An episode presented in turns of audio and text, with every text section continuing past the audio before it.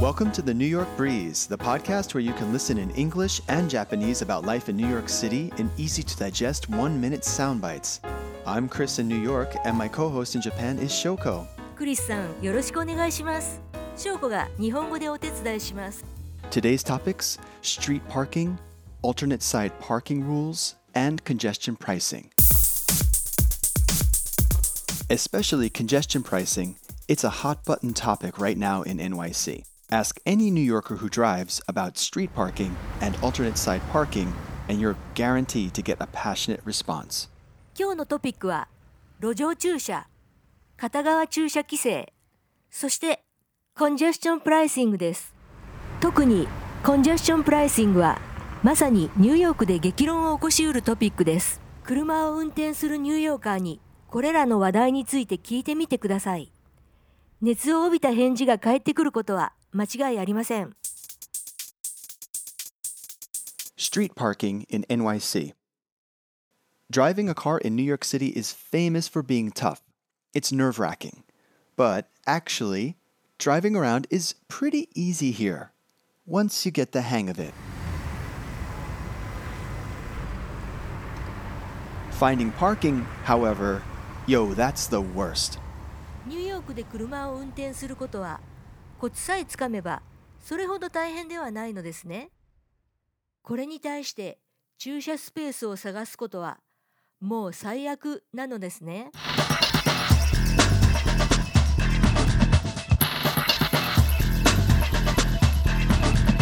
Imagine the situation. The street is already filled with cars, and a driver needs to circle around block by block to find a spot. It's a big deal. Someone once said people looking for parking is half of city traffic. すでに車で埋まっている通りを少しでも空いている場所はないかとドライバーはブロックを一つ一つ見て回るのですね。ニューヨークの交通量の半分は駐車場所を探す車だと言った人もいます。The comedian from New York, Jerry Seinfeld, famously quipped Everybody in New York City knows there's way more cars than parking spaces. You see cars driving in New York all hours of the night. It's like musical chairs, except everybody sat down around 1964.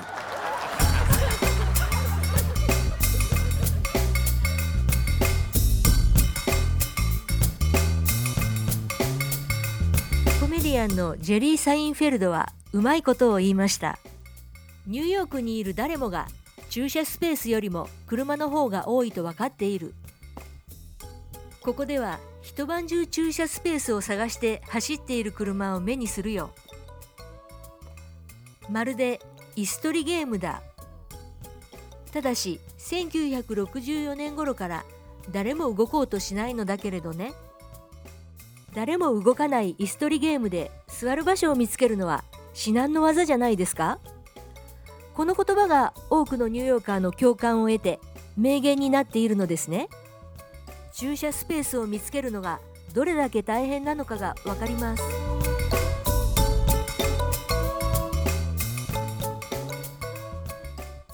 How we park our cars in New York City. When it comes to parking, you gotta parallel park. For American drivers, this is daunting. It's like an advanced move. To give some perspective, the parallel parking maneuver is the number one reason why new drivers fail their road test.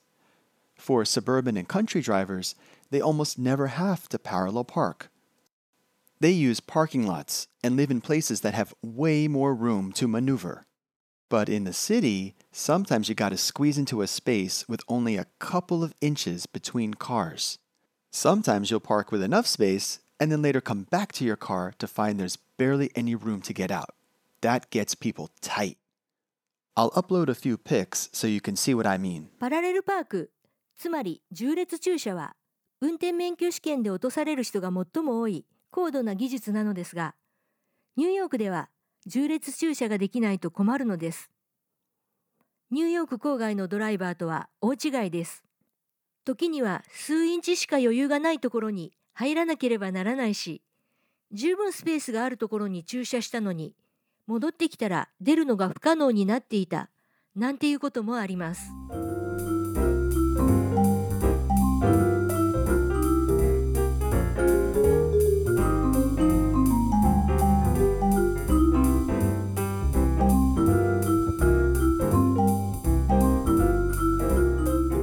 Sides Parking Rules NYCASP. You've probably never heard of it and wouldn't know where to begin if you landed in New York and rented a car. Here's the Twitter handle to give you a better idea of it at NYCASP.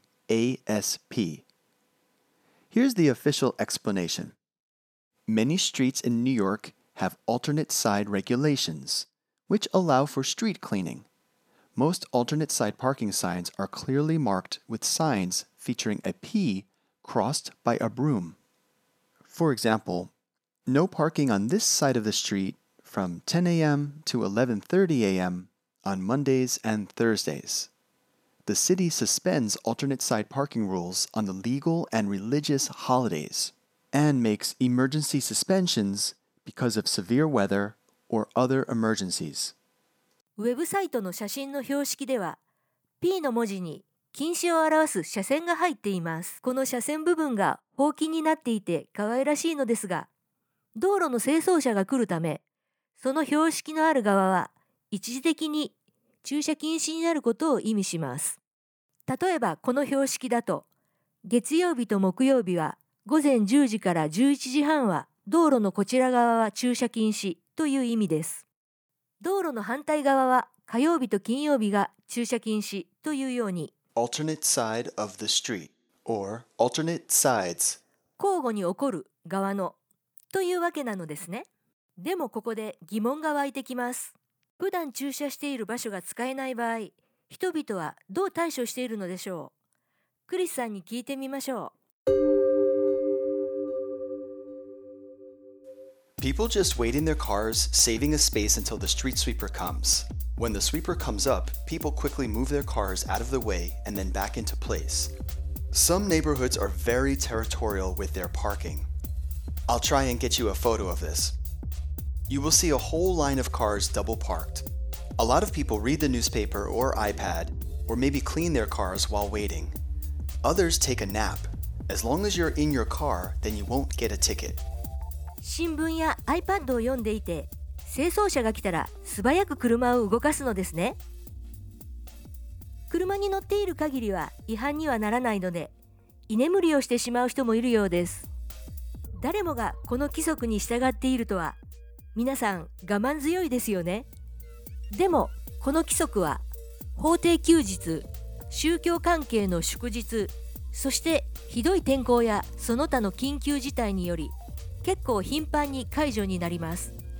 そこでツイッターハンドルアットマーク NYCASP がとても役立つのですね今どこどこの道路は駐車できるとすぐに知ることができるのです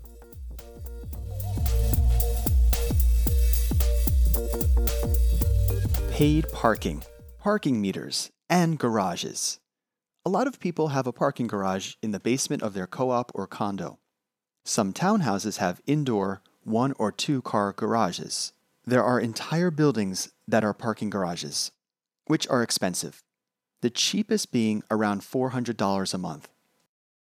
住宅用駐車場はコープやコンドミニアムでは大抵地下にありますタウンハウスでは屋内にある場合もあります建物全体がすべて駐車場になっている場合は安くても月400ドルはかかります Unlike LA, valet parking is uncommon here. If you park overnight in a garage, it'll easily set you back $50 or more. If you decide to park in a garage, this is how you do it. First, you pull up to the entrance. You leave the car with the keys in the ignition. The attendant comes to sign you in. The attendant is going to ask, When are you coming back? Your best bet is to just tell them a time, like tomorrow 9 a.m. The reason they ask is that they're shuffling the cars around inside the garage, and they'll put your car somewhere in the garage based on where they think they can more easily get it out. As you're telling them when you'll come back, they'll hand you a claim check. It's a piece of paper with a serial number and the address of the garage. Then that's it. Come back later with that piece of paper. When you do come back for your car or your rental, it's nice to give the attendant a little tip when they bring up your car for you. Maybe five bucks? Five bucks should do the trick. LA とは違いここではバレットパーキングは一般的ではなく一晩軽く50ドルはかかります一応やり方を言っておきますキーはつけたままで入り口に車をつけ係の人にいつ戻るか伝えます明日の9時のように時間を言うのが確実ですというのも係の人は車がすぐに出るように絶えず場所を移動させているからです Parking meters. During the daytime and early evening, if you street park, there might be a meter. You can see the picture I uploaded. Meters charge by the hour, but you can choose how much to pay in 15 minute increments. Hourly parking rates for passenger parking range from $1.25 to $7.50, depending on the location. 日中や夕方に路上駐車をするとパーキングメーターを使うことになるでしょう15分単位で払うこともできます駐車料金は場所によります1時間1ドル25セントから7ドル50セント Parking around Times Square, Rockefeller Center, Tribeca, and the financial district are typically more expensive. タイムズスクエアやロックフェラーセンタートライベッカや金融街ではずっと高くなります Parking tickets, the bane of every city driver's existence. Right now, the price of a parking ticket is $65. If you park in front of a fire hydrant, then it's $115. If you park in a no parking anytime zone, they will tow your car. If you already have, I think it's three unpaid parking tickets, then the car gets booted and towed. The costs associated with unbooting, paying for the tow, and storage fees at the NYPD tow pound usually racks up to around $500.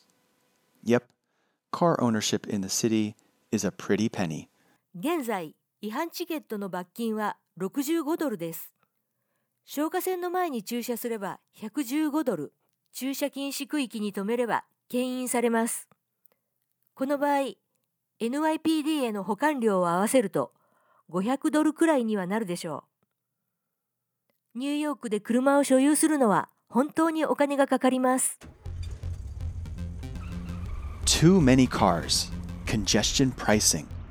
Lately, the city and state politicians have been debating over congestion pricing. I put a link to a news story to give you more info. To give you an idea of how bad the traffic problem is, they're calling this proposal Fix NYC. Congestion pricing would impose a surcharge on cars entering certain parts of Manhattan. They have it in London and Singapore. Mayor Bill de Blasio said at a recent news conference he likes the idea of getting more cars off the streets, but there are serious fairness issues when it comes to congestion pricing. ここのところ市と州の政治家がコンジェスチョンプライシングについて議論していますコンジェスチョンプライシングはロンドンやシンガポールで実施されている制度で渋滞の激しいマンハッタンの中心部を通る車から料金を徴収するというものですビル・デブラシオ市長は渋滞緩和は必要だがコンジェスチョンプライシングについてはフェアネスイシューつまり公正ではない行為が見られると述べました All of the rideshare startups like Uber and Lyft are choking our streets. But for commuters coming from the suburbs of New Jersey, Westchester, and Long Island, they don't want to pay more money because they already pay tolls on bridges and tunnels to enter Manhattan. And on top of that, they pay for parking a lot of times. We might see a congestion pricing law come into effect real soon. Stay tuned. We'll leave you with a couple quotes. This one by Will Rogers. Politics is not worrying this country one tenth as much as where to find a parking space. Family, a social unit where the father is concerned with parking space, the children with outer space, and the mother with closet space.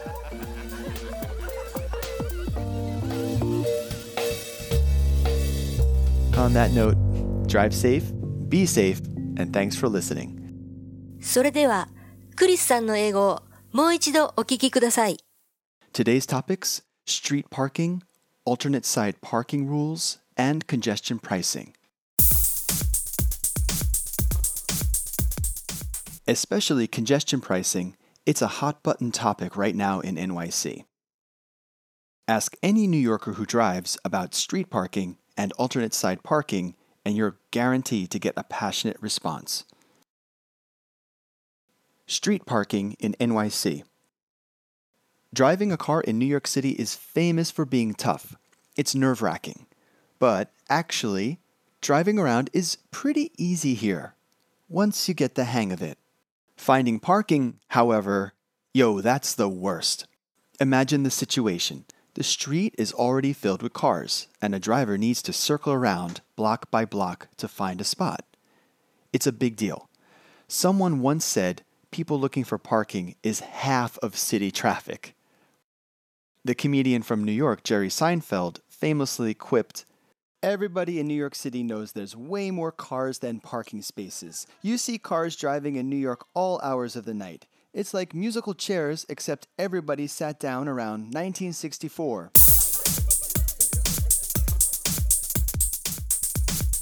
How we park our cars in New York City. When it comes to parking, you gotta parallel park. For American drivers, this is daunting. It's like an advanced move. To give some perspective, the parallel parking maneuver is the number one reason why new drivers fail their road test. For suburban and country drivers, they almost never have to parallel park. They use parking lots and live in places that have way more room to maneuver. But in the city, sometimes you gotta squeeze into a space with only a couple of inches between cars. Sometimes you'll park with enough space and then later come back to your car to find there's barely any room to get out. That gets people tight. I'll upload a few pics so you can see what I mean. Alt Sides Parking Rules at NYCASP. You've probably never heard of it and wouldn't know where to begin if you landed in New York and rented a car. Here's the Twitter handle to give you a better idea of it at NYCASP. Here's the official explanation Many streets in New York have alternate side regulations, which allow for street cleaning. Most alternate side parking signs are clearly marked with signs featuring a P crossed by a broom. For example, no parking on this side of the street from 10 a.m. to 11:30 a.m. on Mondays and Thursdays. The city suspends alternate side parking rules on the legal and religious holidays and makes emergency suspensions because of severe weather or other emergencies. Paid parking, parking meters, and garages. A lot of people have a parking garage in the basement of their co op or condo. Some townhouses have indoor one or two car garages. There are entire buildings that are parking garages, which are expensive, the cheapest being around $400 a month. Unlike LA, valet parking is uncommon here. If you park overnight in a garage, it'll easily set you back $50 or more. If you decide to park in a garage, this is how you do it. First, you pull up to the entrance. You leave the car with the keys in the ignition. The attendant comes to sign you in. The attendant is going to ask, When are you coming back? Your best bet is to just tell them a time, like tomorrow 9 a.m. The reason they ask is that they're shuffling the cars around inside the garage, and they'll put your car somewhere in the garage based on where they think they can more easily get it out. As you're telling them when you'll come back, they'll hand you a claim check. It's a piece of paper with a serial number and the address of the garage. Then that's it. Come back later with that piece of paper. When you do come back for your car or your rental, it's nice to give the attendant a little tip when they bring up your car for you. Maybe five bucks? Five bucks should do the trick. Parking meters. During the daytime and early evening, if you street park, there might be a meter. You can see the picture I uploaded. Meters charge by the hour, but you can choose how much to pay in 15 minute increments. Hourly parking rates for passenger parking range from $1.25 to $7.50, depending on the location. Parking around Times Square, Rockefeller Center, Tribeca, and the financial district are typically more expensive. Parking tickets, the bane of every city driver's existence. Right now, the price of a parking ticket is $65. If you park in front of a fire hydrant, then it's $115. If you park in a no parking anytime zone, they will tow your car. If you already have, I think it's three unpaid parking tickets, then the car gets booted and towed. The costs associated with unbooting, paying for the tow, and storage fees at the NYPD tow pound usually racks up to around $500. Yep, car ownership in the city is a pretty penny. Too many cars, congestion pricing. Lately, the city and state politicians have been debating over congestion pricing. I put a link to a news story to give you more info. To give you an idea of how bad the traffic problem is, they're calling this proposal Fix NYC. Congestion pricing would impose a surcharge on cars entering certain parts of Manhattan. They have it in London and Singapore. Mayor Bill de Blasio said at a recent news conference he likes the idea of getting more cars off the streets, but there are serious fairness issues when it comes to congestion pricing. All of the rideshare startups like Uber and Lyft are choking our streets, but for commuters coming from the suburbs of New Jersey, Westchester, and Long Island, they don't want to pay more money because they already pay tolls on bridges and tunnels to enter Manhattan. And on top of that, they pay for parking a lot of times. We might see a congestion pricing law come into effect real soon. Stay tuned. We'll leave you with a couple quotes. This one by Will Rogers. Politics is not worrying this country one tenth as much as where to find a parking space. Family, a social unit where the father is concerned with parking space the children with outer space, and the mother with closet space. On that note, drive safe, be safe, and thanks for listening. All right. Thank you to our listeners. Thanks so much for listening and taking time to enjoy our podcast. If you like what you hear, hit that like button and get subscribed. And now it's time to bounce to the vocab. Alternate side parking. Parallel park. Parking meter. Parking ticket. Fire hydrant. Illegally parked. Overnight parking.